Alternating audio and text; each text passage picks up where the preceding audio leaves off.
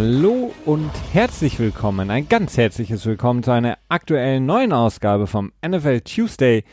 Heute hier mit mir, Felix und Christian. Für euch besprechen wir natürlich wie immer die Nachrichten, die in der NFL wichtig geworden sind, die Hintergründe, all das, was ihr wissen müsst in dieser momentan noch relativ footballarmen Zeit. Wir werden ja momentan gerne geflutet mit irgendwelchen Bildern auf offiziellen Kanälen der NFL oder Fanseiten, was auch immer, mit irgendwelchen Trikotnummern und dann steht dann davor noch weiß nicht, 80, weiß nicht, wie viele Tage es sind, 86, 85, 84 Tage bis zum Start der Regular Season auf die. Damit wirst du geflutet?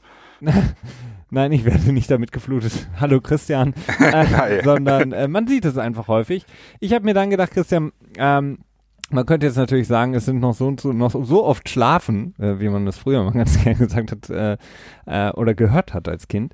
Ähm, aber wir könnten auch sagen, äh, worauf freuen wir uns? Ähm, vielleicht äh, setze ich dich mal auf den Spot und frage dich, worauf freust du dich am meisten? Ähm, wenn wir jetzt ähm, jetzt zwar die Bilder sehen, okay, noch so und so viele Tage, bevor diese Saison wieder losgeht oder bis zur Saison. Was ist das, worauf du dich am meisten freust in der kommenden Saison? Gibt es da überhaupt was? Oder sagst du einfach jetzt, nur? Jetzt setzt du mich hier auf den Spot. Ja, sag ich doch. Ähm, ja, nee, ich ich, ich, glaube, ich habe auch eine ganz gute Antwort und die ist auch äh, nicht erlogen oder so.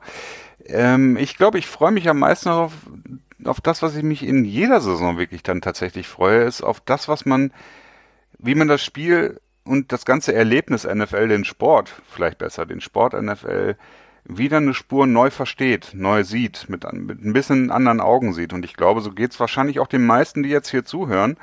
Ähm, denn die NFL komplett zu begreifen, das ist natürlich dann auch vielleicht eine philosophische Frage, schafft niemand natürlich, wahrscheinlich auch kein Coach, ne? also ein komplettes Verständnis davon. Aber äh, man versteht halt immer mehr.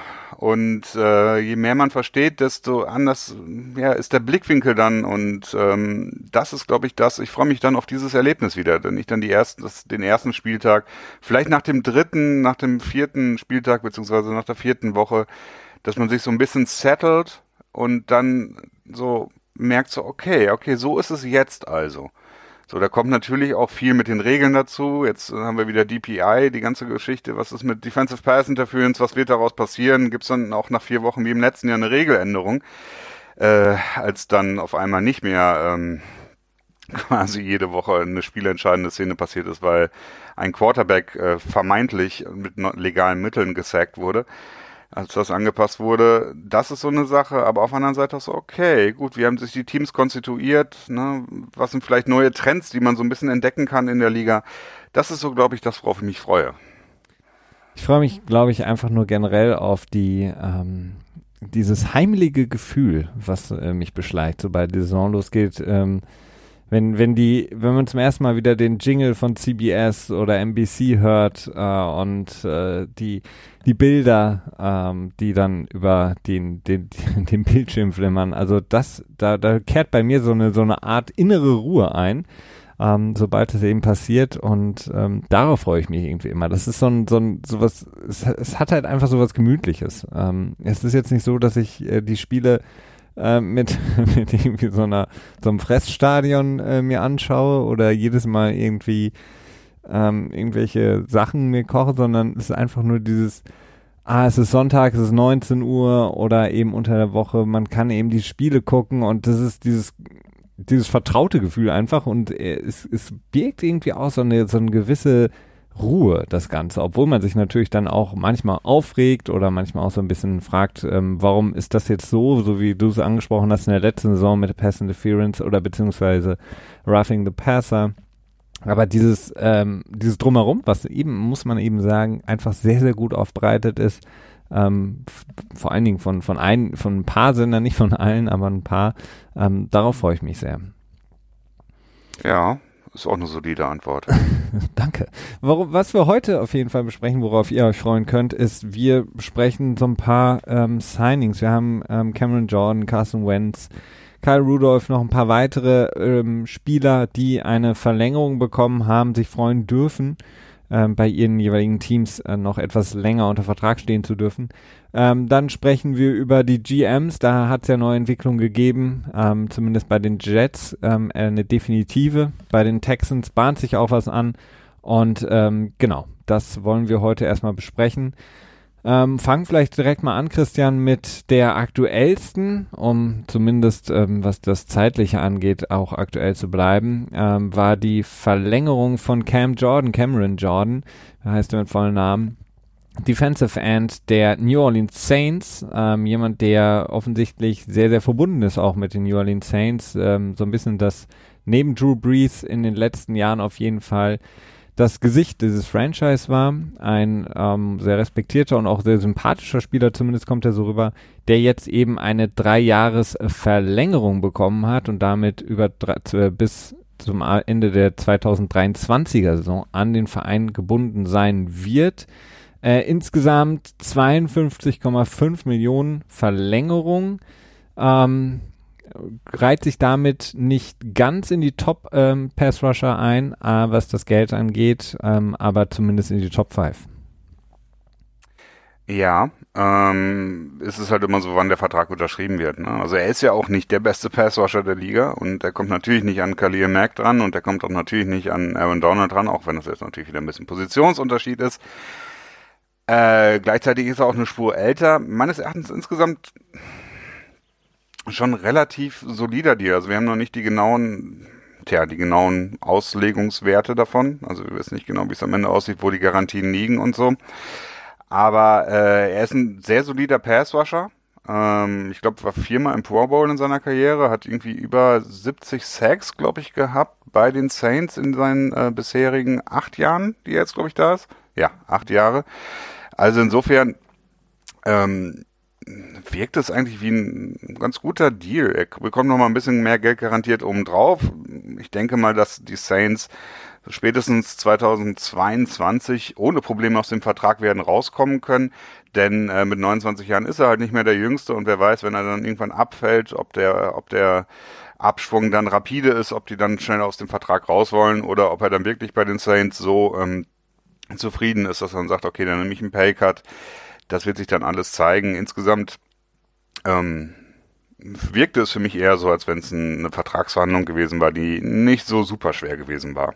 Das scheint so, aufgrund eben auch der Tatsache, dass er, wie gesagt, relativ verbunden mit dem Verein ist, glaube ich, auch nicht weg wollte. Ähm, vielleicht ein bisschen unüblicher Move, dass man ihn jetzt verlängert hat schon, aber ähm, man kann natürlich auch sagen, dass die, dadurch, dass wir eben wissen, dass das Salary Cap sich äh, rapide verändern wird, ist es dann vielleicht auch 2021, 2020, selbst wenn seine Produktion so ein bisschen abflachen sollte, ähm, insgesamt vielleicht gar kein so schlechter Deal mehr, denn ähm, sollte er sich jetzt nicht irgendwie verletzen, sollte jetzt nicht irgendwie was Schlimmes passieren, wird er wahrscheinlich auf dem konstanten Level weiterspielen können. Und selbst wenn vielleicht die Anzahl an Sacks pro Saison ein bisschen runtergeht, ähm, wäre das trotzdem dann, wenn man das jetzt mal so ein bisschen hochrechnet, die, sozusagen die Inflation des Salary Caps mit einbezieht, ähm, selbst dann noch ein ganz guter Deal. Das heißt, äh, für beide Seiten eigentlich äh, wirklich recht nett, denn die Saints haben ihn und er kann bei den Saints weiterbleiben und planen für sich privat auch. Von daher insgesamt ein ganz guter Deal. Ja, ich denke auch die Kombination. Letztes Jahr haben die Saints Marcus Davenport gedraftet, der ja, der, der Pick war viel diskutiert auf jeden Fall. Die Saints haben ihren First-Round-Pick in diesem Jahr dafür abgegeben an die Green, Bay Packers und ähm, jetzt dann für die nächsten drei, vier Jahre Planungssicherheit zu haben, ist auch, glaube ich, schon ein angenehmer Zustand für einen General Manager. Ähm, gleichzeitig, was ich mir denken könnte, wo die Motivation hinter äh, wo die, wo die Motivation drin liegt. So rum ist es richtig. Ähm, Saints haben jetzt nicht mehr so viel Cap Space im Moment, liegen bei um den 8 Millionen. Und ähm, es könnte ja auch durchaus sein, dass sie ach, jetzt fällt mir der Name nicht ein, von Michael Thomas, Michael Thomas. dass die ihn äh, verlängern wollen, denn ich glaube, er kommt jetzt in sein letztes Jahr von seinem Rookie-Deal. Ja, für nächstes Jahr wird es interessant. Also da müssen sie sich was überlegen. Ich glaube ähm, nicht, also gut, bei den Saints ist, ist man nie so sicher. Ne? Auf der einen Seite ähm, hat man das, hat man ähnliches bei, bei Jimmy Graham gedacht und auch bei Brandon Cooks Äh, Michael Thomas, der Ja, nochmal eine Schippe drauflegt im Vergleich zu Brandon Cooks auf jeden Fall, aber auch Jimmy Graham war ähm, zu dem Zeitpunkt, als sie ihn getradet haben, äh, der top End neben Gronk und deutlich ähm, häufiger auf dem Feld als Gronk. Und trotzdem haben sie den Deal gemacht, um die O-Line zu stärken damals. Ähm, ich würde meine Hand dafür nicht ich, ins ne? Feuer legen. Ähm, nichtsdestotrotz werden sie ihn wahrscheinlich Ja. verlängern. Michael Also ich Thomas. weiß nicht, ob sie ihn jetzt unbedingt in diesem Jahr verlängern oder ob sie übers Franchise-Tag gehen sollten dann im nächsten Jahr. Das ist ja auch durchaus eine valide Option, die jetzt nicht unbedingt so äh, problematisch sich gestaltet für die Saints. Das darf man natürlich auch nicht vergessen. Also es ist jetzt kein großes Problem, wenn sie Michael Thomas franchisen müssen und dann im nächsten Jahr, in der nächsten Offseason quasi einen langfristigen Vertrag ähm, ähm, dann irgendwie zustande bringen und aushandeln. Aber äh, es wäre schon klüger, es jetzt zu tun, denn je früher man verlängert, desto billiger ist es dann am Ende insgesamt, was das Average per Year angeht. Und bei Michael Thomas wirkt es halt irgendwie nicht so, als wenn da noch irgendwelche Fragezeichen im Hintergrund wären, wo man auch sagen müssen, okay, das vierte Jahr wollen wir nochmal gucken, wie sich das so entwickelt. Ne? Ja, nee, also Und- sportlich gibt es im Grunde genommen kein, keine, ähm, keinen Grund, der dagegen spricht, ganz im Gegenteil. Also alles spricht dafür. Seine, Genau. Sein, sein, sein äh, Spiel ist ähm, absolutes Top-Niveau ähm, und für die Saints absolut top. Ähm, vor allen Dingen seine Verbindung mit Drew Brees wäre wirklich sehr, sehr komisch, wenn sie es machen würden. Aber wie gesagt, ich, ich weiß es nie genau. Ähm, es wird ja auch es immer. wirkt schon naheliegend, denn ähm, eine Vertragsverlängerung mit, mit, äh, mit Michael Thomas wird auf jeden Fall deutlich seine, seine Cap-Number in diesem Jahr deutlich erhöhen, denn die, glaube ich, irgendwie bei um die 2 Millionen, 1,5 Millionen oder so. Äh, die muss automatisch höher werden. Äh, bei, mit Cam Jordan kann man natürlich dann mit einer Vertragsverlängerung seine Cap-Number in diesem Jahr deutlich runterdrücken. Ne? Und äh, wir wissen ja, dass die Saints gerne so ein bisschen äh, Fantasy-Geld in die Zukunft schieben, äh, also sprich Cap-Geld, äh, wie man es ja mit Drew Brees immer sieht, der mehrere Jahre noch quasi länger unter Vertrag ist, als er eigentlich unter Vertrag ist. Also da würde mich nicht wundern, wenn das am Ende vielleicht auch der Grund dafür war. Genau. Ähm, aber auch was, was mir ich da natürlich gedacht habe, ist äh, immer sind natürlich immer auch die Spekulationen um Sean Payton, der Head Coach, der immer wieder mit den ähm, Dallas Cowboys in Verbindung gebracht wird. Wir wissen, Jason Garrett wird wahrscheinlich die nächste Saison noch der Head Coach sein. Ähm, ich sag mal, wenn er nicht den Super Bowl gewinnt, wird das auch seine letzte Saison gewesen sein bei den Cowboys, schätze ich. Ähm, und Sean Payton ist ja immer der heißeste Name, der bei den Cowboys genannt wird.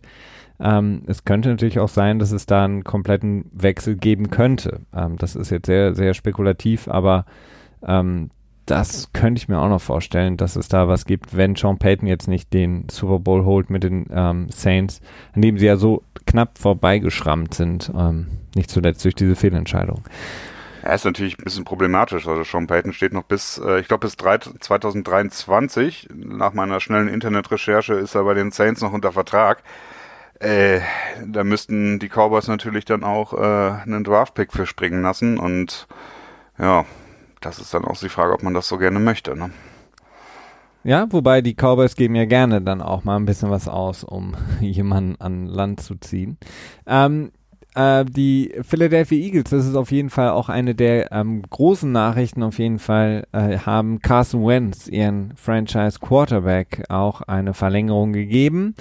Ähm, Carson Wentz ist durch, bis dann 2024 einschließlich an die Philadelphia Eagles gebunden. Ähm, der Vice President, über den wir auch schon viel gesprochen haben, Hal Roseman, ähm, glaubt und vertraut in Carson Wentz, ähm, dass er der Spieler ist, den wir da ja vorletzte Saison gesehen haben, als er auf dem Weg war eigentlich ähm, für sein Team den Super Bowl zu gewinnen. Das Ganze hat dann Nick Foles kurz mal übernommen, aber ansonsten ähm, vertrauen sie eben auf Carson Wentz und geben ihm diese Vierjahresverlängerung 128 Millionen mit einem, ähm, wir wissen es auch nun nicht, zumindest ich weiß nun nicht genau, wie die Garantien aufgebaut sind, aber mit, so sagt man, 107 Millionen in Garantien, äh, was ihn zu dem höchsten garantierten Spieler beziehungsweise dem mit den höchsten Garantien macht in der Geschichte der NFL mit 27. Ähm, das einzige Fragezeichen ist da natürlich, Christian, seine Verletzungshistorie, die er eben mitbringt.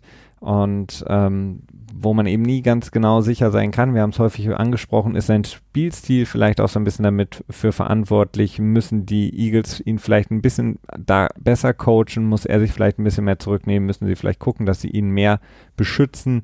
Ähm, denn sie wollen natürlich nicht die 107 Millionen garantieren und ihn dann jedes Mal alle zwei Jahre sozusagen auf der ja, Seite liegen sehen.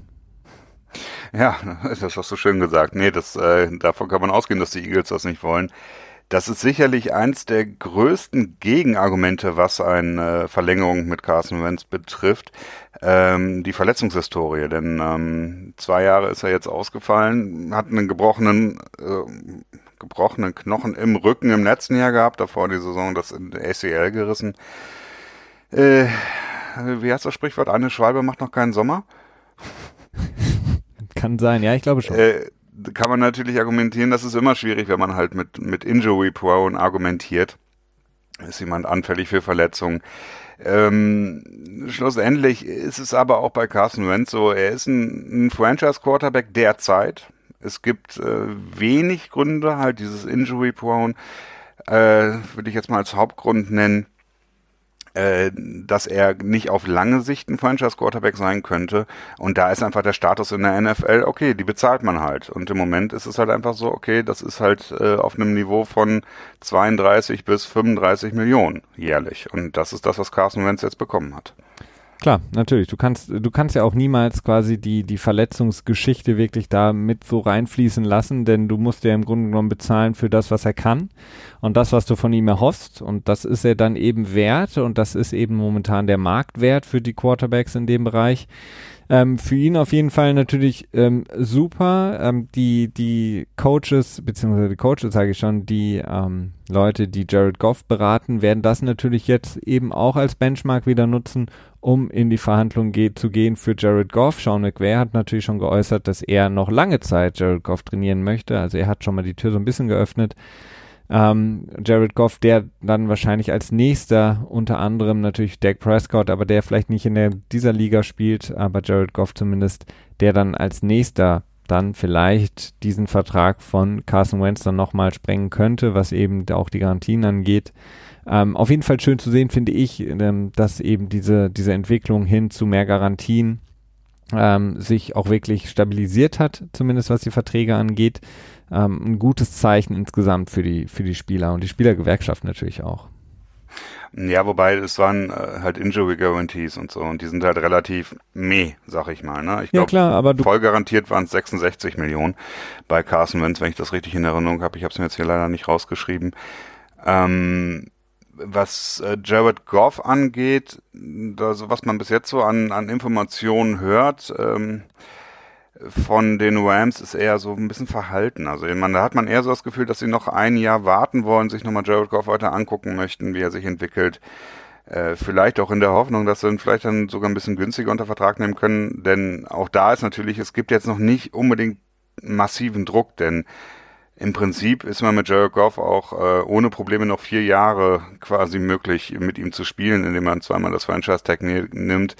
Also natürlich wird es dann am Ende sehr teuer aber es ist jetzt nicht so, dass, äh, dass es exorbitant teuer wird wie mit dem dritten Franchise-Tag dann. Ja, aber ich glaube jetzt nicht, dass es, äh, dass man da zu lange dann auch warten sollte, beziehungsweise auf das Franchise-Tag setzen sollte, denn ich glaube, es würde Sinn machen, äh, mit Jared Goff jetzt auch bald diese Verhandlungen zu starten. Ja, aber Und würdest du ihm 32 Millionen im Jahr geben wollen?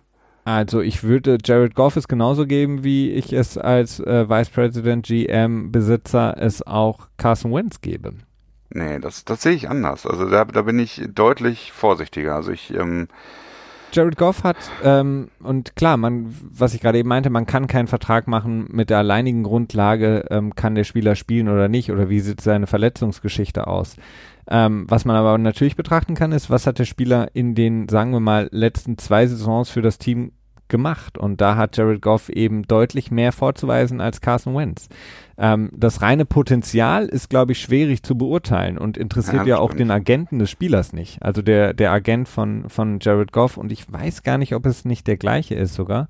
Ähm, der wird sich, der wird nicht sagen, ähm, ja, wie, ihr wollt jetzt weniger geben, weil ihr sagt, äh, Carson Wentz ist der vielleicht bessere Franchise Quarterback, der, der da hast du recht, ja äh, besser spielt, was auch immer. Ähm, schaut euch mal an, was Jared Goff in den letzten beiden Jahren gemacht hat. Und ähm, wollt ihr das sozusagen riskieren im Sinne von ähm, einen unzufriedenen Quarterback haben oder wollt ihr eben ihn dem Markt entsprechend bezahlen? Und dann würde ich das eben so schnell wie möglich natürlich auch machen.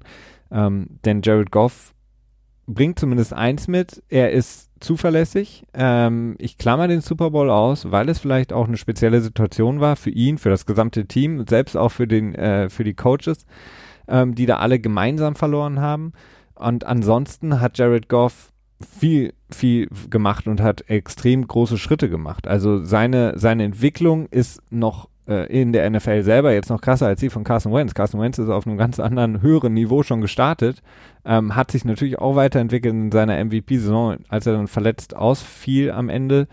Ähm, nichtsdestotrotz hat Jared Goff äh, sich auf eine e gleiche Ebene katapultiert und ich glaube, was immer so ein bisschen das Problem ist, was immer so ein bisschen mitschwingt, ist dieses, dieses ähm, die Idee oder der Gedanke, dass ähm, Jared Goff im Grunde genommen nur durch Sean McVay der Quarterback ja, ja. ist, der der momentan ist. Also dass im Grunde genommen dieses ähm, früh in der Shot Clock quasi ähm, Jared Goff zu sagen, worauf er achten soll, was er machen soll und was die Defense macht, ich glaube, das wird ein bisschen sehr überbewertet. Ich glaube, Jared Goff ist mittlerweile auch in der Lage, das ähm, genauso wie auch Carson Wentz ähm, zu erkennen und da das Team zu leiten. Und er hat ja auch, wenn man sich das anschaut, in vielen Spielen äh, Jared Goff in den Two-Minute-Drills, als eben Sean McVay nicht so viel Zeit hatte, das vor, vorzuanalysieren, zu gucken, was macht die Defense, sehr, sehr gute Spiele gespielt und sehr, sehr gute äh, Resultate für sein Team eingebracht. Von daher würde ich ihn mit Sicherheit auch gemessen an dem Markt das gleiche bieten.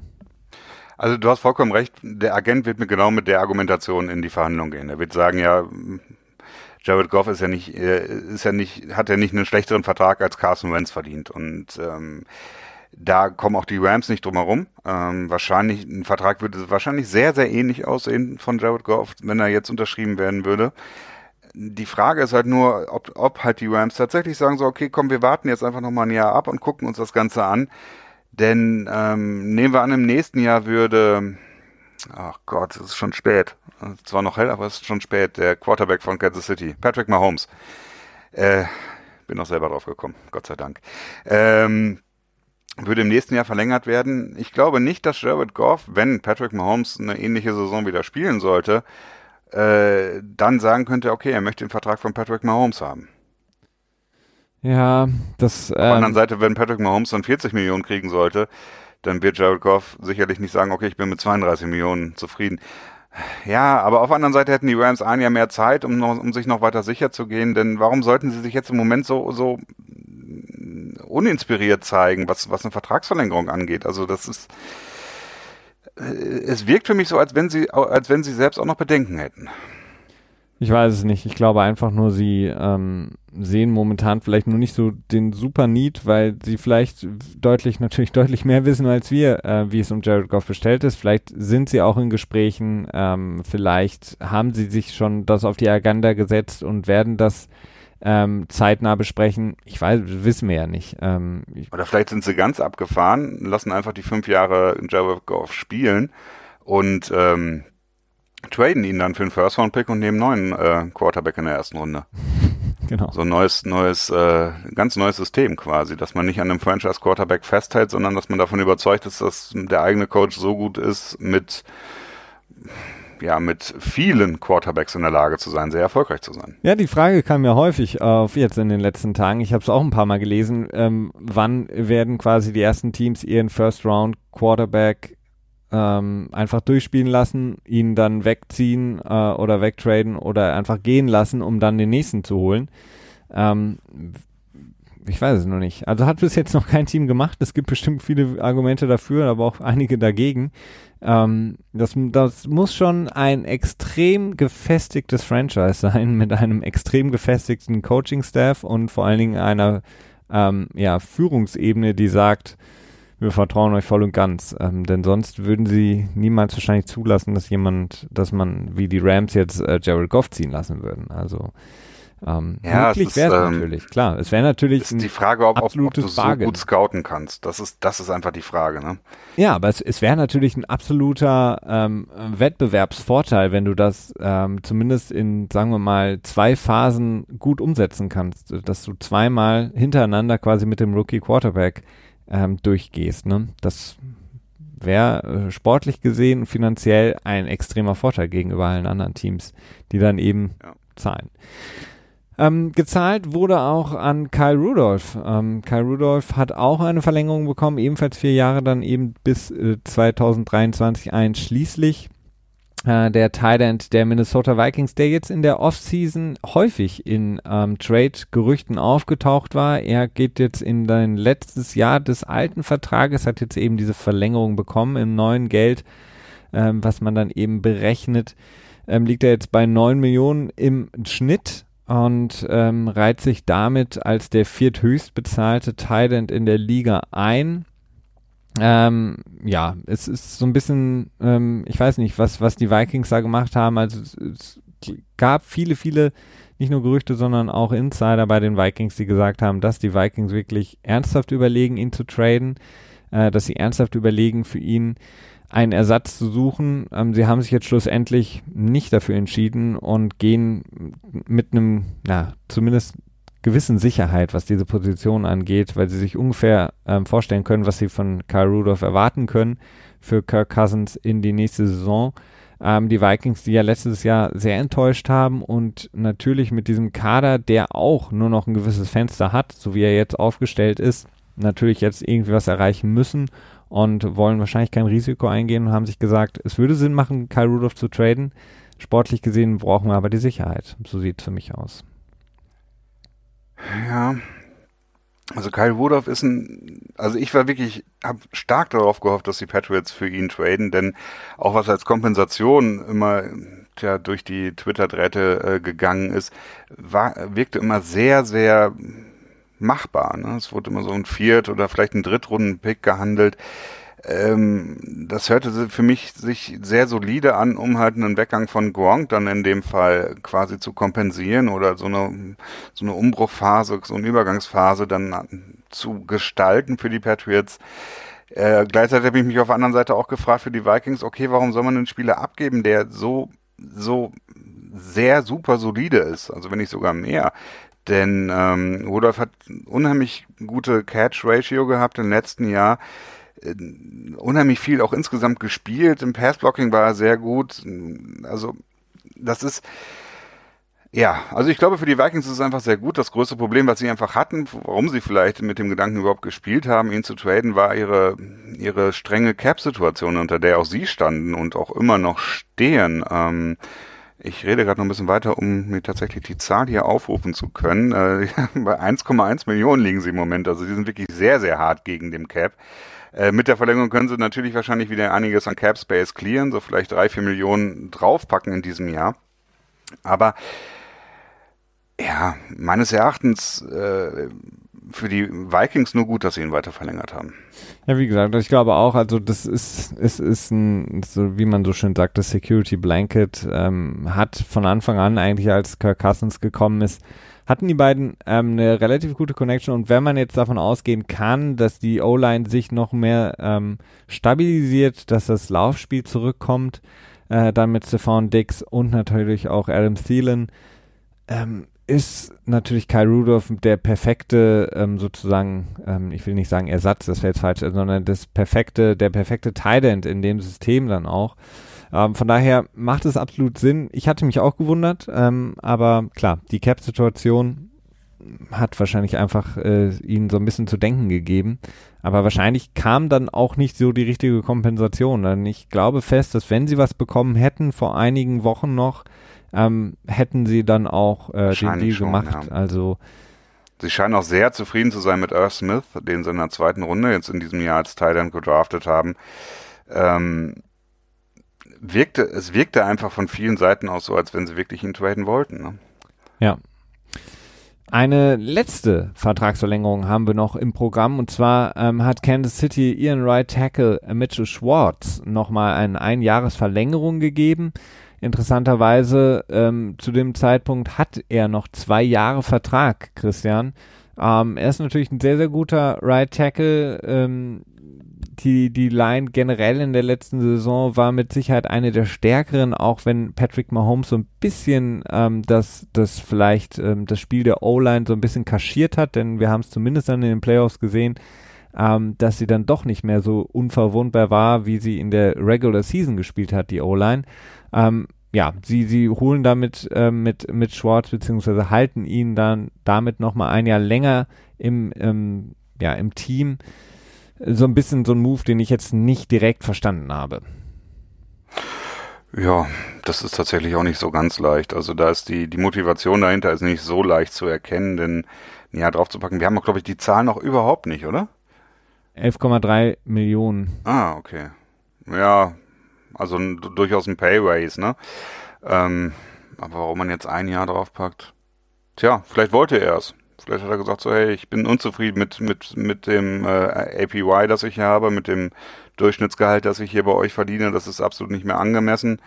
Dann kommt das Team zurück und sagt, ja gut, aber du hast den Vertrag damals unterschrieben, ne? wir haben dir dafür die Garantien gegeben, dafür ist es dann am Ende für dich nicht so gut, dafür ist es für uns am Anfang nicht so gut, bla bla bla bla bla. Und am Ende hat man sich darauf vielleicht gar nicht, okay, dann packen wir noch ein Jahr drauf und dann kriegst du halt so eine Going Weight für einen White Tackle, äh, wenn man jetzt mal äh, Trent Brown bei den Raiders außen vor lässt, der ja mit seiner, ja, falls er dann tatsächlich am Ende White Tackle spielen sollte bei den Raiders, ähm, alle Maßstäbe sprengt mit seinem Vertrag. Absolut. Vielleicht wollte Kansas City auch einfach mal eine positive Nachricht ähm, sozusagen in die Welt hinaus posaunen. Ähm, denn die Nachrichten oder beziehungsweise Kansas City stand ja zu Recht in der Kritik im Grunde genommen seit der Kareem Hunt Story. Wir haben äh, Tyreek Hill häufig gesprochen und Tyreek Hill ist jetzt auch wieder äh, so ein bisschen aufgeploppt. Der Name ähm, es war so verdächtig still, sowohl von Kansas City, die gesagt haben, okay, er ist ausgeschlossen von unseren Team Activities, die NFL, die im Grunde genommen gar nichts gesagt hat, im Grunde genommen ja verhältnismäßig ruhig war. Ähm, also da konnte man wirklich überhaupt nichts raushören. Es gab auch überhaupt keine Aktion von der NFL die ähm, gefahren wurden gegen Tyreek Hill. Auch das hatten wir schon häufiger besprochen. Ähm, Grund ist natürlich immer noch, war der Vorwurf, ähm, er hätte den, ähm, den Arm, Entschuldigung, seines Sohnes gebrochen als ähm, naja, Erziehungsmaßnahme, wenn man das so sagen kann, in Anführungsstrichen. Jetzt wurde von der Polizei ähm, geäußert, dass sie das nicht mehr weiterverfolgen, denn aufgrund der medizinischen Untersuchung im Krankenhaus des Kindes ist wohl der Armbruch auf einen Unfall beim Spielen zurückzuführen. Ähm, die Kansas City Chiefs haben dadurch, dann äh, haben sie mal reagiert und haben ähm, zumindest nicht direkt, aber über verschiedene Kanäle verlauten lassen, dass das natürlich auch als eine Möglichkeit wäre, dass Tyreek Hill zurückkommt zum Team, wenn die ähm, Polizei nicht mehr ermittelt, wenn der äh, Fall sozusagen geschlossen wird und man eben glaubt, dass das Kind sich beim Spielen unglücklicherweise den Arm gebrochen hat, ähm, was ein, weiterhin ein Problem zu Recht ist, ist eben dieses ähm, Audio, was aufgetaucht war, äh, was die ähm, Partnerin von Tyreek Hill aufgenommen hatte, als er, wie gesagt, ähm, das Kind bedroht und auch sie bedroht hat, äh, zumindest mit Worten in dem Moment, als er sagte, dass es eben gewisse Züchtigungsmaßnahmen erforderlich seien, etc.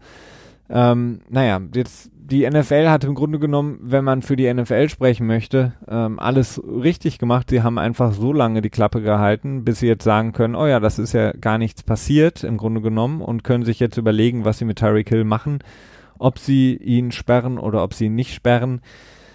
Ah, ich weiß es nicht. Ähm, äh, ich, ja.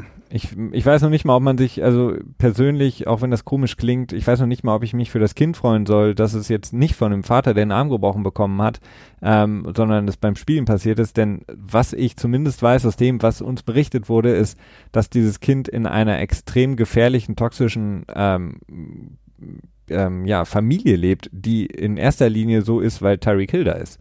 Ähm, und ich glaube, dass er mit seiner leiblichen Mutter ähm, alleine zehnmal besser ähm, dastünde. Und äh, solange ich, solange man weiß, dass Tyreek Hill weiterhin Einfluss auf, diesen, auf dieses Kind hat, ist es, glaube ich, nichts, worüber man auch nur annähernd sagen sollte, oh Gott sei Dank. Ja, ich weiß, glaub, ich glaube, das Kind ist derzeit sogar nicht in der ähm, Custody, wie heißt das auf Deutsch? Ähm, Fürsorge Ja. der Eltern. Ja. Ähm, Also ich glaube, das ist gerade irgendwie bei Bekannten, aber nicht bei den äh, leiblichen Eltern. Ähm, um die Faktenlage noch mal ein bisschen deutlicher zu machen, äh, nach wie vor stimmt die Aussage des Polizeichefs, der gesagt hat, wir sind davon überzeugt, dass eine Straftat an dem Jungen verübt wurde. Wir können aber nicht zuordnen, wer sie getan hat. Also da, dazu fehlte, fehlten ihnen die Beweise. Auch losgelöst davon, dass der, der Armbruch quasi äh, beim Spielen oder wie auch immer passiert ist. Es gab ähm, äh, Bruises und ähm, Scratches, also äh, blaue Flecken und, und Kratzer, genau. Äh, ich glaube am Rücken des Kindes, so genau weiß ich das nicht äh, die halt auch auf zu starke disziplinarische Maßnahmen schließen sind, denn äh, bis zum gewissen Grad ist es ja, glaube ich, legal, sein Kind zu züchtigen, aber halt nicht darüber hinaus. So genau bin ich aber auch nicht sicher.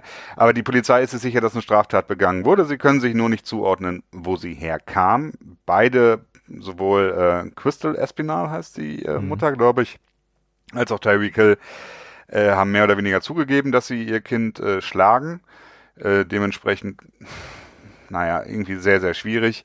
Äh, was die NFL angeht, was ihre Möglichkeiten angeht, theoretisch könnten sie Tyreek Hill Für immer. für sperren. immer sperren. Hm. Das ist ähm, durchaus im, im Bereich des Möglichen. Da hatten wir, glaube ich, auch schon mal hinge äh, darauf hingewiesen, dass in der in der ähm, Personal Conduct Policy von der NFL drin steht, dass ähm, Spieler oder generell Leute, die in der NFL arbeiten oder angestellt sind, ähm, sobald sie sich einmal haben was äh, zu Schulden kommen lassen, deutlich den, den Maßstab quasi erschweren und auch sobald Gewalt gegen besonders schutzbedürftige Personen äh, verübt wird, auch das ein Grund für eine erschwerte Sperre quasi ist. Und das wäre dann in dem Fall durchaus möglich, ihn deutlich länger als diese Standard sechs Spiele zu sperren, ne, sei es ein Jahr oder komplett. Aber wenn wir ehrlich sind, das wird äh, nicht passieren, solange da nicht äh, ein großer Aufschrei kommt. Glaubst du also, es werden die sechs Spiele werden?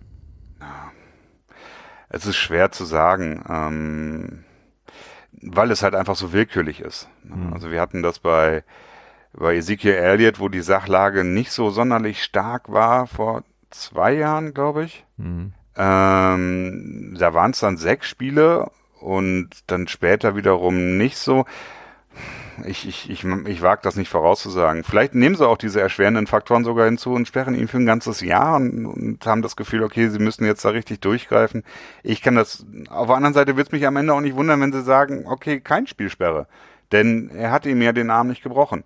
Und alles andere außen, außen vor lassen. Die Drohung gegen die Mutter und äh, die ähm, Gewalt, die dem Kind sonst angetan wird, während es normal erzogen wird, in Anführungsstrichen. Also ich, ich, ich wage Ja. da nicht eine Vorhersage zu treffen. Ja, ich meine, wenn wir uns an diesen Fall von ähm, Adrian Peterson erinnern, ähm, eine ja, Story, die auch ähnlich schlimm ist, äh, der auch sein Kind gezüchtigt hat. Adrian Peterson, der heute oder über dessen Namen immer noch Trikots verkauft werden, der immer noch in der Liga spielen darf, ähm, wo im Grunde genommen nichts passiert ist, muss man fast schon damit rechnen, dass auf Tyreek Hill nichts passieren wird. Ist er Ähm, nicht gesperrt worden, Peterson? Ich weiß es nicht mehr. Ich glaube, zwei Spiele oder so. Wenn überhaupt zwei Spieler, ja. Ähm, vielleicht auch nur Gamechecks, ich bin mir nicht mehr ganz sicher. Ähm, auf jeden Fall unverhältnismäßig. Ähm, bei Tyreek Hill, wir können es nur ähm, mantramäßig jedes Mal wieder sagen, ähm, Tyreek Hill müsste eigentlich von der Liga ausgeschlossen werden. Er hat seine damalige Freundin, als sie mit diesem ähm, Sohn schwanger war, in den Bauch geschlagen. Er hat Domestic Violence zugegeben sogar. Er hat sich angeblich, ähm, naja, in äh, Behandlung gegeben oder beziehungsweise wollte ähm, da dagegen vorgehen.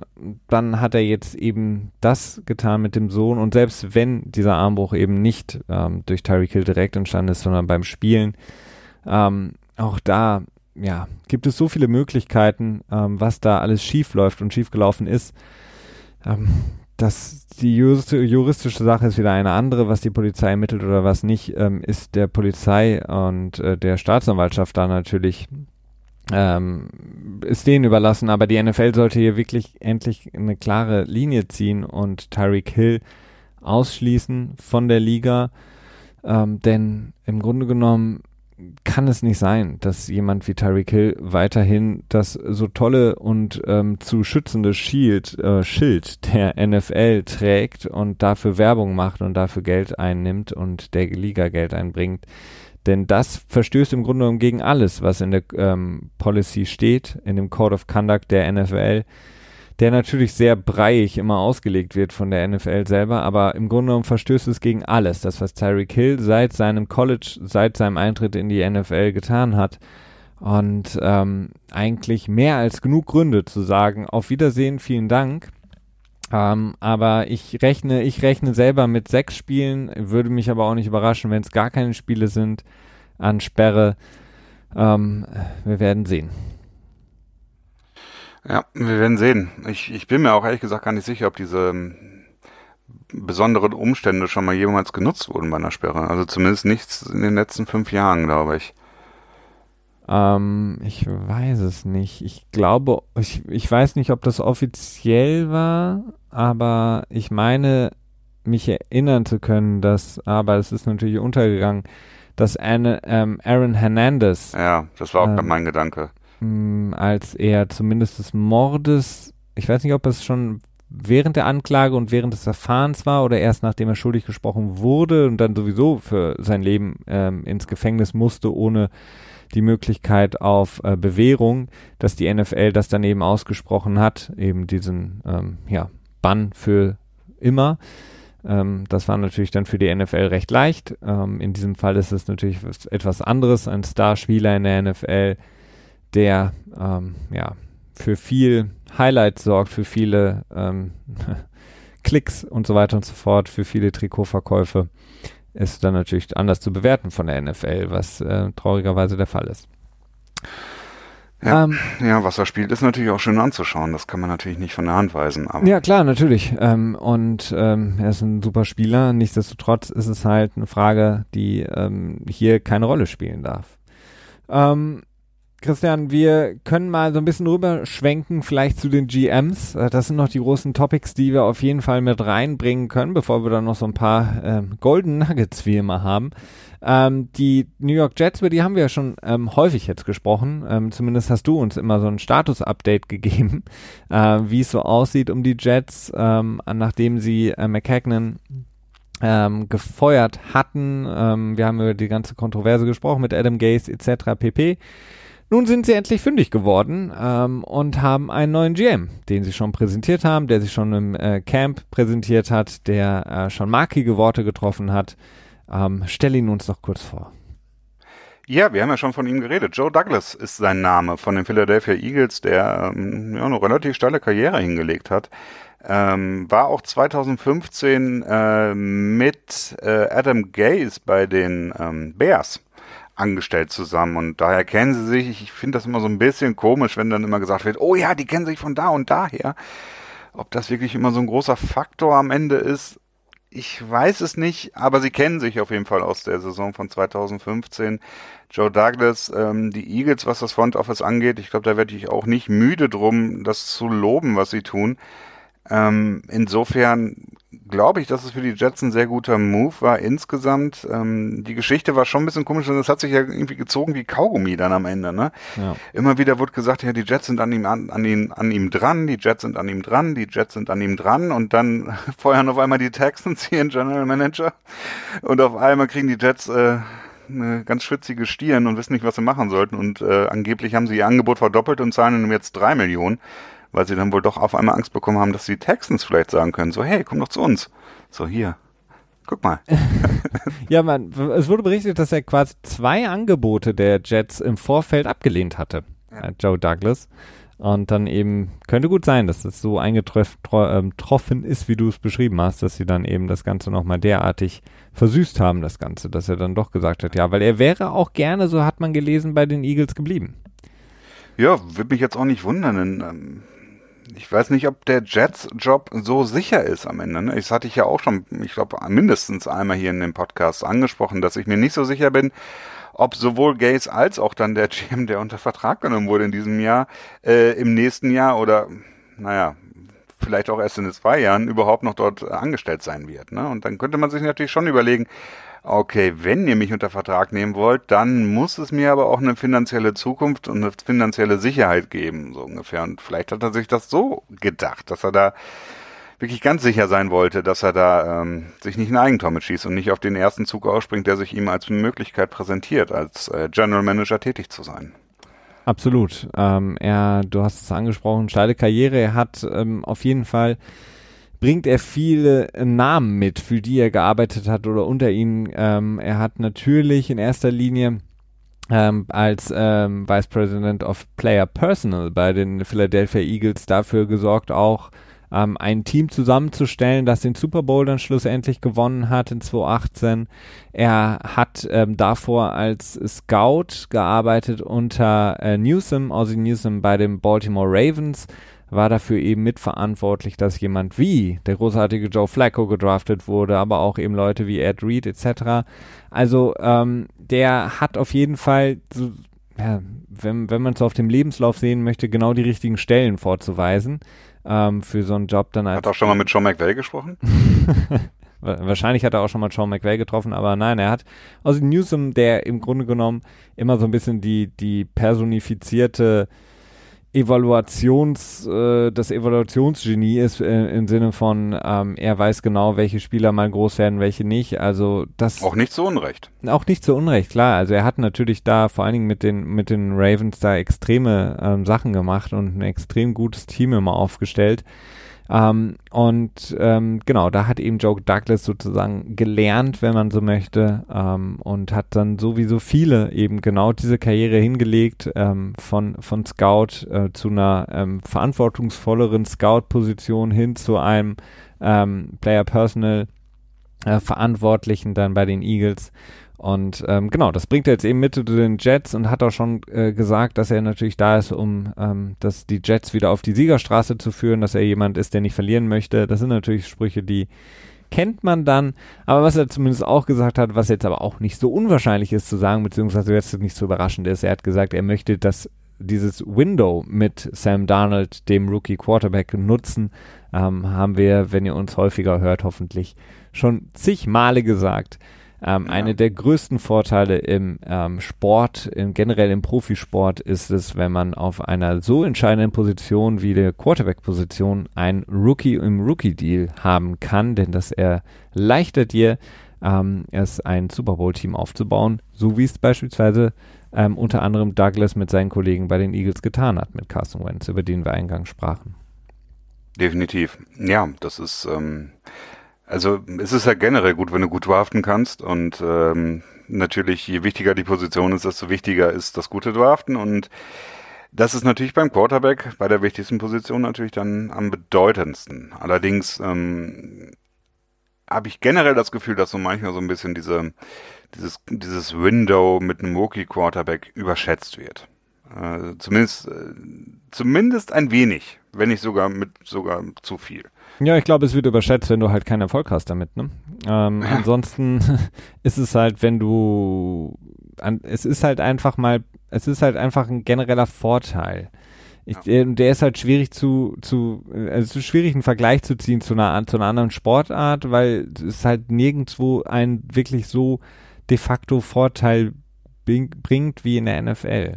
Aber es wäre halt wirklich so, als würdest du, weiß ich nicht, es ist jetzt ein doofer Vergleich, aber ah, weiß ich nicht, dein Top-Mittelstürmer, äh, ähm, äh, keine Ahnung, könntest du ihn unter Vertrag nehmen und müsstest ihm nicht mehr als, weiß ich nicht, ein paar Millionen zahlen. Äh, und das über einen gewissen Zeitraum und kannst dann eben ja, dein hab, Team weiter hab, ausbauen.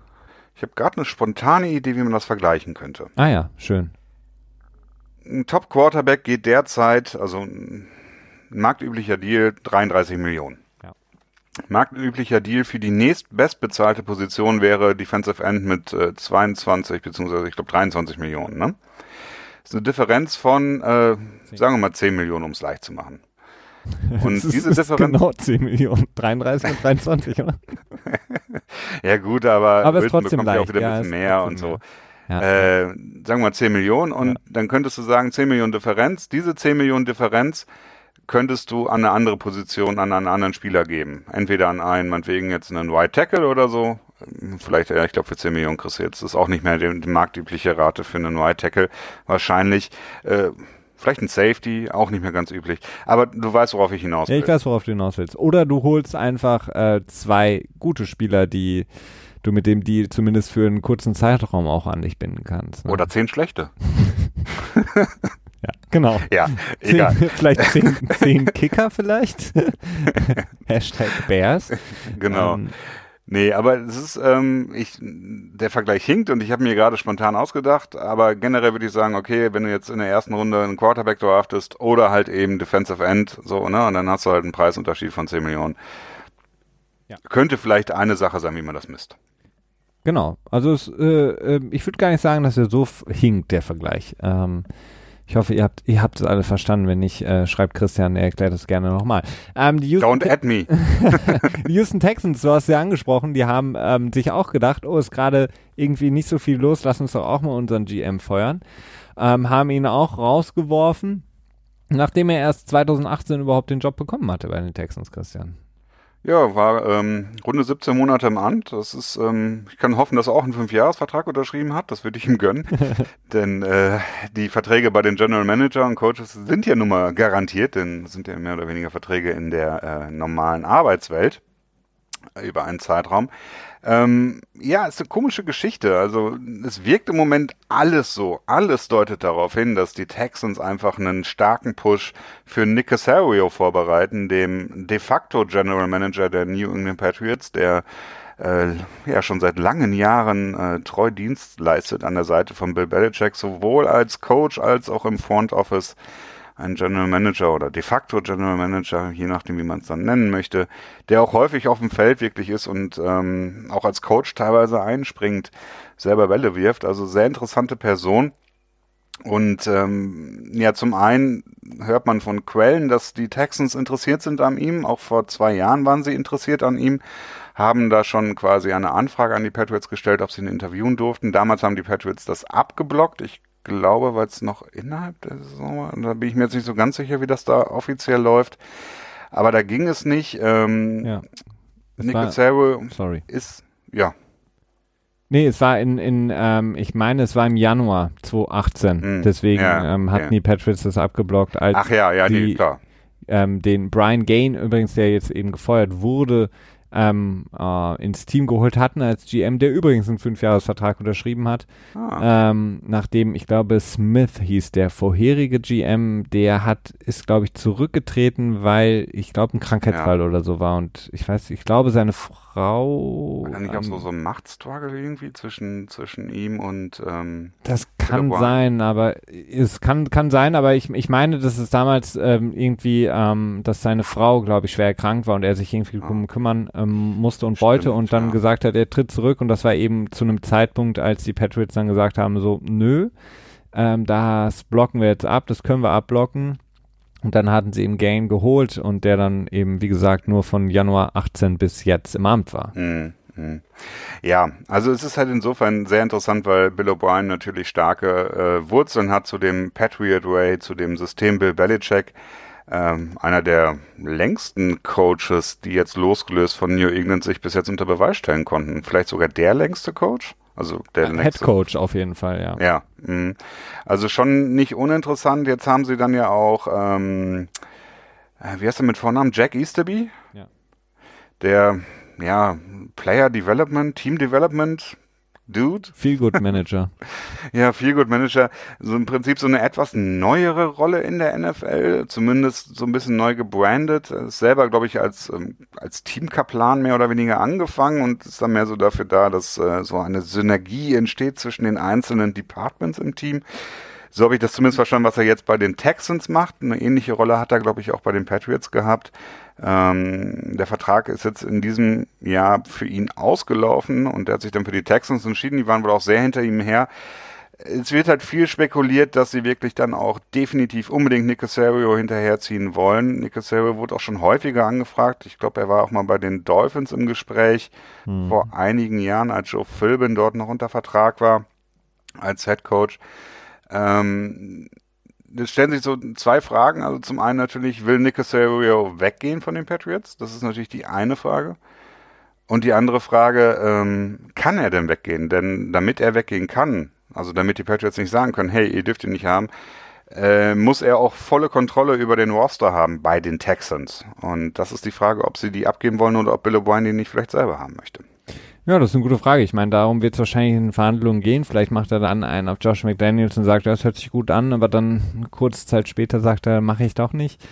Ähm, Nick Casario ist im Grunde genommen schon seit, ich glaube, drei oder vier Jahren. Ähm, Im Grunde genommen jedes Mal, wenn irgendwo eine GM-Stelle frei wird, der ähm, heißeste Name, der, der am meisten diskutiert wird, ähm, weil eben alle zumindest davon ausgehen, ähm, dass er ähm, nicht nur einfach Bill Belichick zuarbeitet, sondern ähm, Bill Belichick hat es auch teilweise schon häufiger mal durchblitzen lassen. Nick Casario wirklich einer der wenigen ist, denen er sehr, sehr viel anvertraut wo er wirklich sagt, du, du kümmerst dich drum. Also Nick Casario ähm, verantwortet komplett das ganze Scouting-Programm beispielsweise. Ähm, er verantwortet im Grunde genommen das komplette Drafting.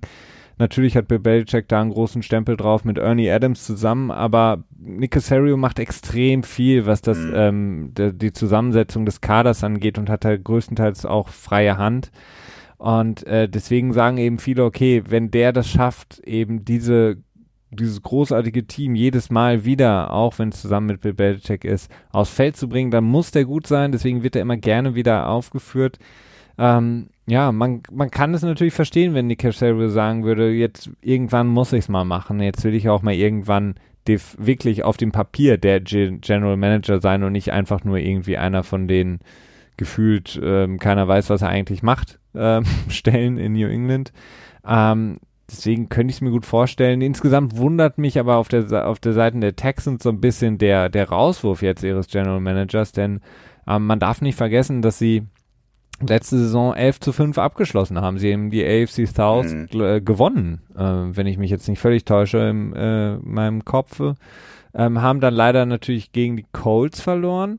Ähm, nichtsdestotrotz hatten sie eine gute Saison. Deshaun Watson ist wieder so ein bisschen zurückgekommen sie haben eigentlich ähm, ja auch teilweise wirklich gut gespielt. Der Kader war jetzt auch nicht schlecht aufgestellt. Und, ja, auch ein ähm, guter Draft, ne? Mit Kevin, äh, Kike heißt er, glaube ich. Kike QT. Ja, genau, und jetzt auch nochmal in diesem Draft, den ja dann auch der jetzige GM verantworten kann, auch ein Argument, was wir schon bei den Jets hatten, warum jetzt, wenn im Grunde genommen 90 Prozent des Kaders quasi aufgebaut ist. Ähm, da haben sie ja auch sich nochmal der O-Line ähm, zugewendet, haben die O-Line nochmal gestärkt, ein wirkliches Manko gewesen, um, um Deshaun Watson auch fit zu halten, um ihm die Chance zu geben als junger Quarterback.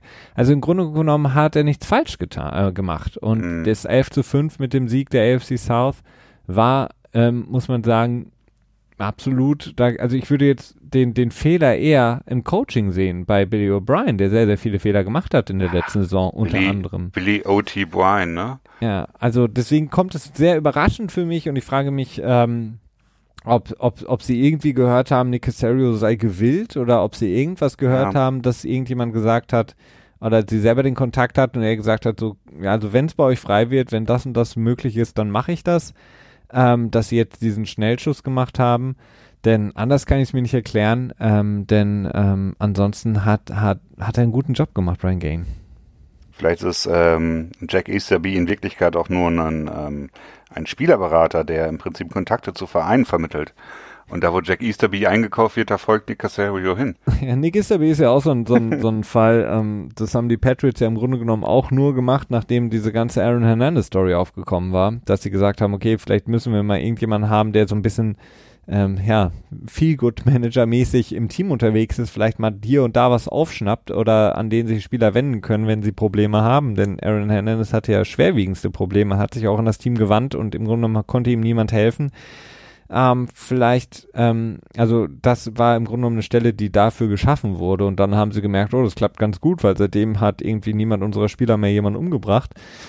ähm, und oh dann haben sie es halt äh, weitergeführt. Ähm, äh, und viele andere Teams sind dann auch nachgezogen. Ähm, von daher, ich weiß es nicht. Also ja.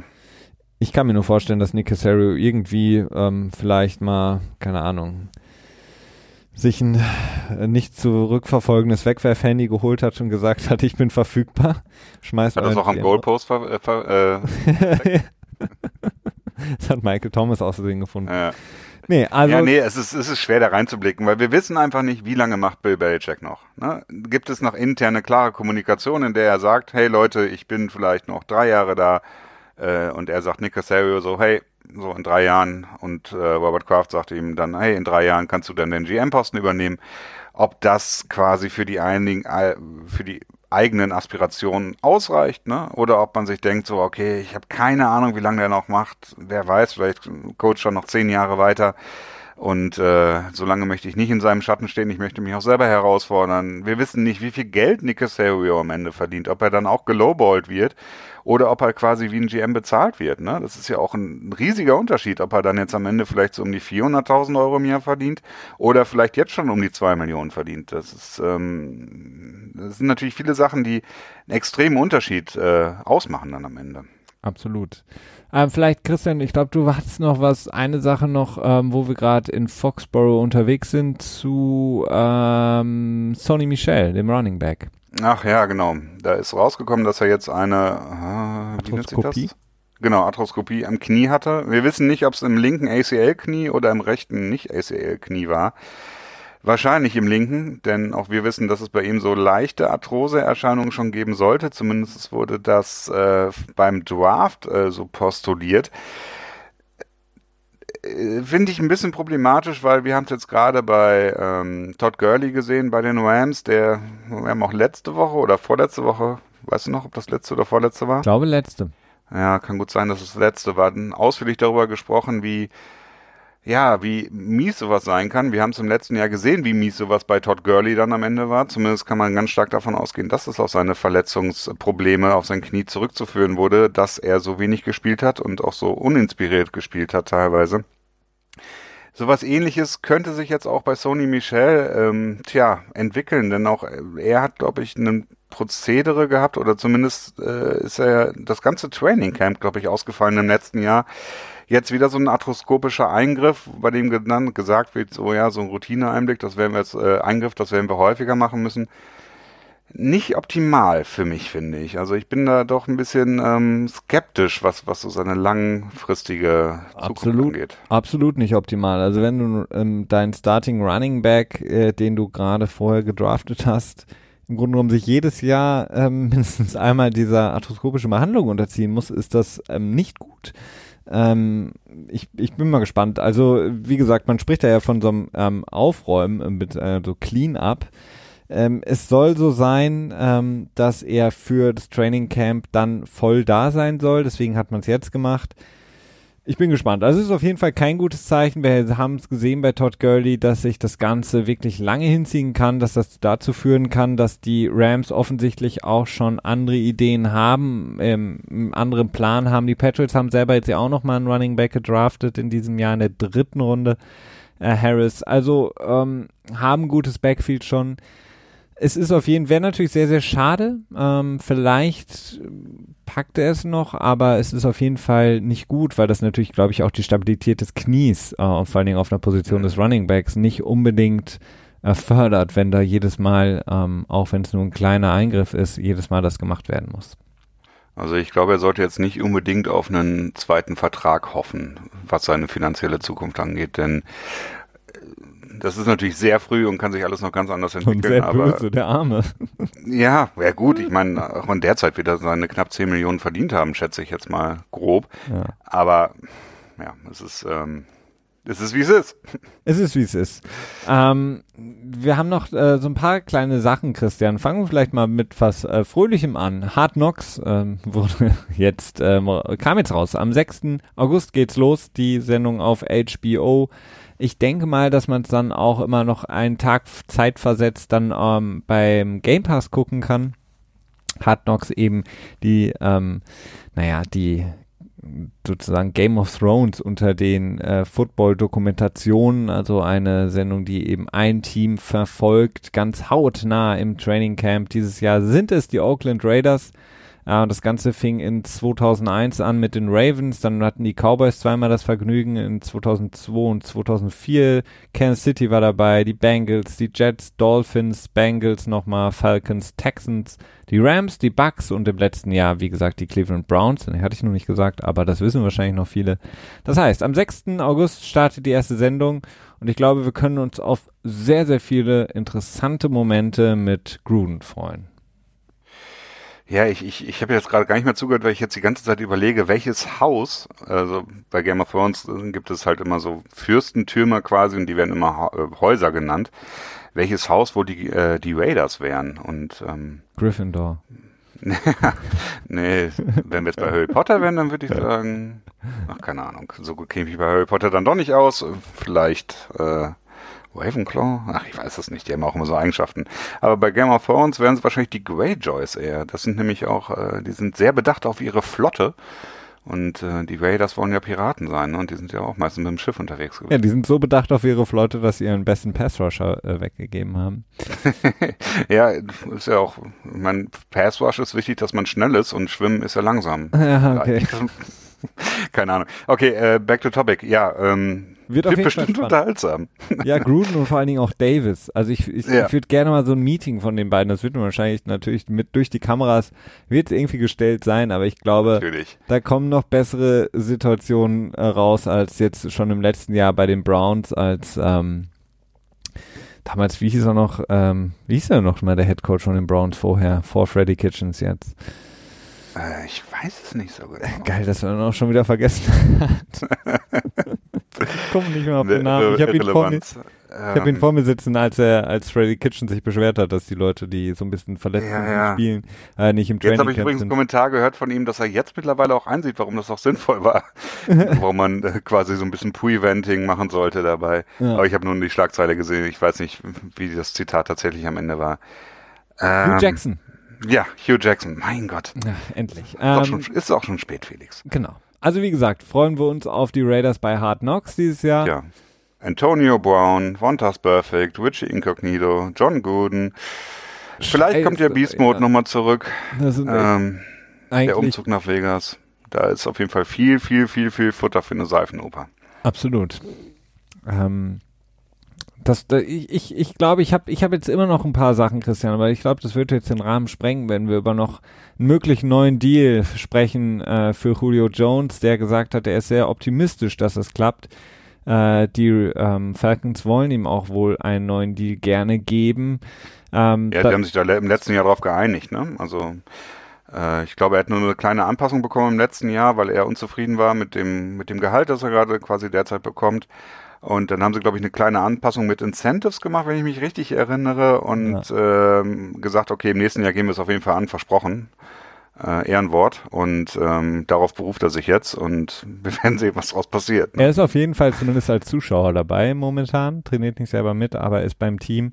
Und gleiches kann man natürlich auch nochmal lang und breit besprechen über äh, Jalen Ramsey, Cornerback der Jacksonville Jaguars, der nicht sehr happy ist, dass er als ähm, der vielleicht beste Cornerback in der Liga momentan ähm, seinen Rookie, die mehr als ausgespielt hat. Ähm, auch er ist momentan nicht beim Team. Äh, Gleiches gilt für Yannick Ngakwe, den äh, Pass Rusher der Jacksonville Jaguars. Auch er steht an, einen neuen Vertrag zu bekommen. Ähm, interessante Zeiten auf jeden Fall für die Jacksonville Jaguars, die da jetzt natürlich mit Nick Foles nochmal wirklich Hoffnung haben, mit diesem Team, mit diesem Kern des Teams wirklich ähm, nach vorne zu kommen. Aber jetzt haben sie natürlich mit Smith jemand verloren, jetzt Jason, Jalen Ramsey, der nicht happy ist. Ngakwe ist nicht happy. Also wird sehr, sehr spannend. Also äh, Hard Knocks in, in Jacksonville wäre auch nicht so unschön. Ja, aber die, die können, glaube ich, nicht ausgewählt werden, ne? Weil nee, wir äh, Playoffs waren Playoffs. vor ähm, Dum, dum, dum. Nicht dieses Jahr, sondern im Jahr davor. Ja. So ja. Und ähm, das letzte Wort, Christian, ähm, hast du? Hast du noch was? Ach, nichts, worüber ich jetzt noch reden will. gibt immer so ein paar stehende Themen, die so griffbereit sind für Momente, wenn wir dann mal die Stunde wieder nicht schaffen, aber die haben wir, glaube ich, jetzt auch wieder gerissen. Insofern ähm, hat die Woche, uns auf. wieder einen Sinn. Wir haben die Stunde geschafft. Wir hoffen natürlich. Always leave them wanting more. Ein schöner Schlusssatz. Wir hoffen natürlich auch, dass es einfach euch, euch gefallen hat. Nicht nur was die Quantität der Sendung angeht, sondern auch die Qualität. Wenn dem so ist, bleibt uns treu, abonniert uns, bewertet uns bei iTunes. Schreibt uns, wenn ihr Fragen habt, was auch immer. Wir sind immer, haben immer ein offenes Ohr. Ansonsten eine wunderschöne Woche für euch. Bis zur kommenden Woche beim NFL Tuesday. Macht's gut. Bis dahin. Ciao.